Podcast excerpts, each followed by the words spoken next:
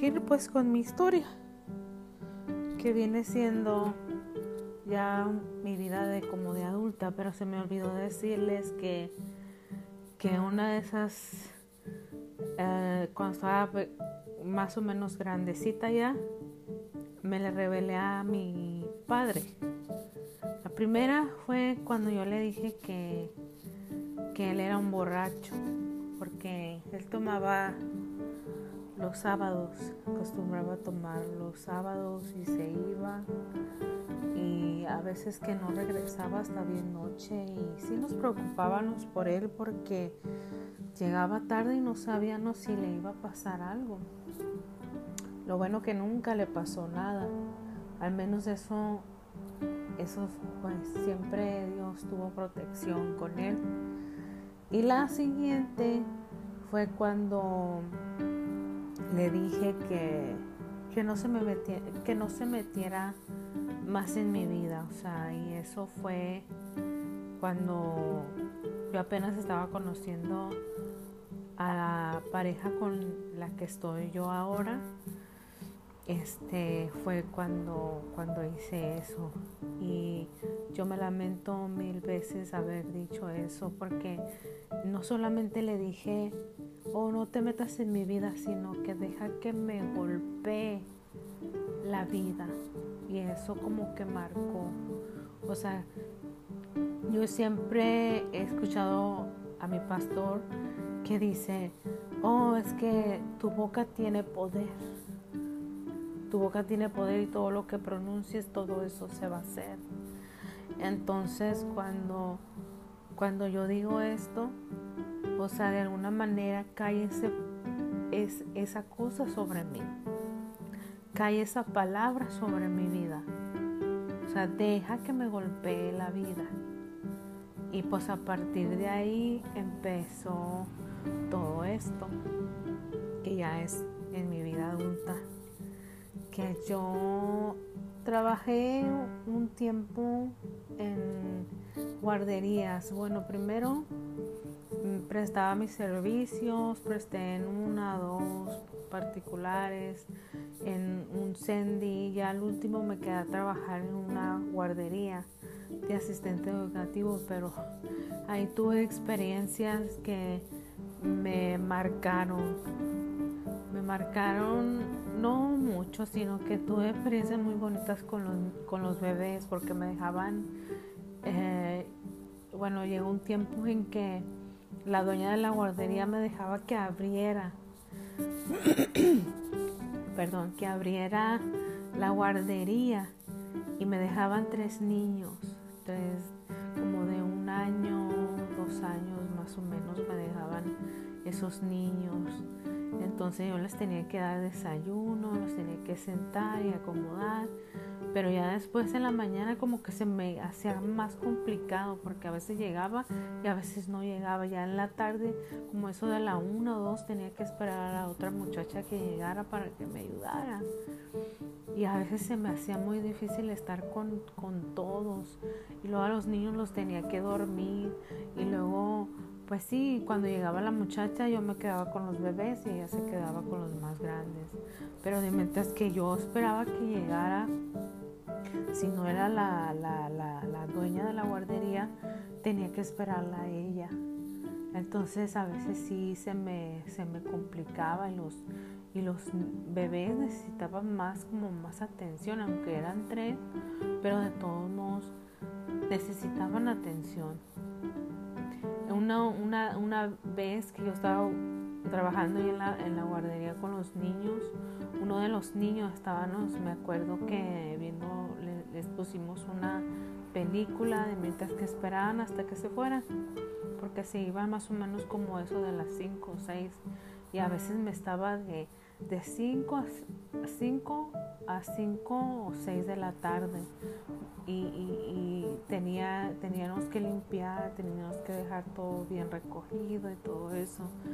Entonces, uno de los niños, ya de tantos días que me, me veían y todo eso, un día me dijo, mamá, este niño yo me acuerdo de él, era un pues bien curiosito, él tenía sus papás, eran, eran policías en aquel tiempo. Creo, no sé, no, no sé si estoy equivocada, perdió uno de sus padres, creo que fue su mamá o su papá, alguno de los dos se quedó sin, sin uno de ellos.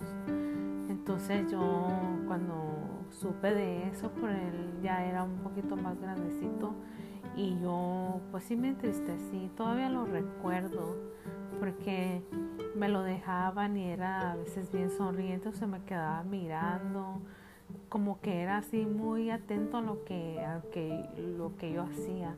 Pero sí esa vez me dijo que, me dijo mamá. O sea, yo todavía le decía, no, yo no soy tu mamá, soy, soy tu maestra, maestra. Yo le decía al niño. Pero sí, yo me encariñé mucho con ellos y, todavía los recuerdo cuando me pongo a recordar ciertas cosas. Yo digo, que qué bonito, pero sí se me hizo algo difícil estar en esos días y levantarme temprano y salir tarde. Me acuerdo que mi papá, siendo estando yo en el colegio, a veces iba por mí, a veces me llevaba, a veces yo tenía que irme y solamente iba por mí, o a veces, a veces yo hasta tenía que venirme. Y allá eh, donde yo vivo se usan los microbuses y tenía que agarrar un autobús para llegar a la escuela, al colegio, si no regresaba en autobús o si no iba por mí. Y en ese tiempo pues yo no tenía teléfono. Ya vine teniendo teléfono ya que me casé. Entonces estuve ese, un buen tiempo, pero en ese tiempo que yo estaba trabajando en las guarderías, yo conocí a dos, a dos personas por chat. Me metía a uno tipo como salas de chat, no sé si todavía estén, pero yo me iba a los cafés internet y, me ponía a platicar siempre buscando a alguien como cualquier muchachita este, queriendo tener la atención de alguien, pues, con quien platicar. Entonces conocí a estas dos personas, pero no se llegó a nada. O sea, uno de ellos sí, sí charlamos, el otro no. Todavía estaba en el colegio cuando estaba charlando con él, pero ya de repente ya no platiqué con él y ya se, se desapareció, ya no supe más de él. Y el siguiente, pues él sí, como que eran los, oh sí, cibernovios, según él. Y que él, yo le decía, no, pues cuando vengas de paso para acá, porque según él me decía que trabajaba en la zona hotelera y que quién sabe qué, y que llegaban en grupos y no sé qué tanto. Entonces, este, él, él me decía, no, pues ven tú al Estado de México para para conocerme. Y yo le decía, no, no me dejan. Y lo, todavía me decía, no, es que amores de lejos, este, pues no, no le vienen bien a uno. Entonces, ya al último, pues ya tampoco supe de él. Y, entonces hubo otra persona la cual, pues, es la pareja que aún tengo, que me casé con ella. Y pues esta persona, es, sí, lo, lo, conocí más o menos entre seis y nueve meses. Ya después él fue a la casa con, con mi papá, lo que nunca esperé de alguien que se animara a venir. Eh, me acuerdo muy bien de la fecha, no, eh, fue el 20 de diciembre, si no me acuerdo, del 2003 o 2004, algo así, cuando fue a verme. Yo dije, oh, qué, qué, casualidad. Me acuerdo que ah, traía dos, tres regalos y más aparte un regalo para mi mamá, le regaló esa vez unas ollas y le regaló dos perfumes, me regaló a mí dos perfumes y una cajita este verde, esa me la robaron ya más adelante. Les voy a contar qué es lo que pasó. Este, y eso fue lo que me regaló, se estuvo esa noche y luego ya después se regresó. Pero sí se quiso por pasar conmigo. Este, pero no, no lo dejé. Pero una de las cosas que, que quiero mencionar, yo no les quiero decir, oh, sí, santa y esto y que el otro. No, ¿por qué? Porque no conocía de Dios, tuve mis equivocaciones, hice cosas que no debí de hacer, pero, pero ahí estamos. Entonces, este, ya más adelante, pues nos casamos, nos casamos un 17 de junio uh, del 2004 por, la, por el civil y el 19 de junio nos casamos por la iglesia católica.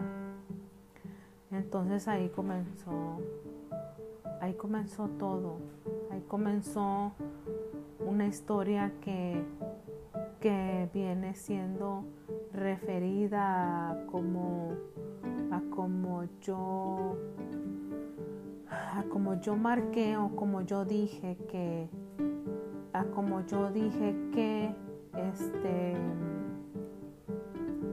cuando yo le dije a mi papá que supuestamente ah, que me dejara que me golpeara la vida ahí comenzó todo se cuenta como que ahí se activó se activó esa palabra que yo dije. Entonces lo conocí a él, todo iba muy bien y cuando me casé duré un año, un año viviendo. Mi papá nos prestó un lugar que él renta, nos lo prestó y ahí vivimos. Él viajaba, se iba, venía y así andaba. No más que hubo un montón de cosas que ya después como no lo conocí lo suficiente, fueron como, como les digo, seis a nueve meses que lo conocí. Y yo no sabía que tomaba mucho. Yo no sabía que le gustaba tomar. Y eso como que a mí todavía me mantuvo, pero y luego sucedieron cosas tristes, muy desalientantes, o sea, mm, cosas que yo no quería que sucedieran, se pelearon en mi boda, o sea, pasaron muchas cosas que nunca me imaginé que pasaran, él, él se, se tomó demasiado y tanto que no se acordaba ni si, si estaba yo. bueno, yo sí me pongo a pensar, ¿no? Pero yo digo que es la activación de esa palabra que yo dije. Entonces, ya después ah, él venía, este, tuvimos como eventos donde él hizo una, como se hizo una fiesta en la casa de mi padrino y empezaron a suceder cosas que no me gustaron, la verdad pues también eso como que me bajaba de ánimo. Yo decía, ¿qué está pasando? Pero acuérdense que yo ya estaba casada y pues yo dije, ok. Y empezaron pleitos entre él y mi mamá. Pero también por, por mi manera de ser. Mi, mi, mis padres tal vez ellos digan, no, no es cierto, no, no, no fue por tu manera de ser, pero cuando yo llego a los caminos de Dios, yo me di cuenta que sí. Era una niña, era una persona muy mimada por ellos. Era una persona como demasiado consentida porque de hecho cuando, cuando mi esposo, mi esposo a veces que me dice, es que cuando te conocí tenías un acento así como de niña fresa que te creías mucho. Y le digo, ¿a poco sí? Sí, como que te creías mucho, como que no sé qué. Entonces, entonces sucedieron esas cosas y, y mi mamá a veces se llevaba bien con él a veces, y, y todo eso tuvo repercusiones tanto como en mi mamá, tanto como en mi papá, tanto como en mi hermana, tanto como mi... Y luego se fue poniendo la cosa más peor, peor, peor, así, lo que se hice horrible. Ya después duré, puso mis papeles él y porque antes de que yo lo conociera yo traté de tramitar la visa, nomás que no me la dieron, me la negaron.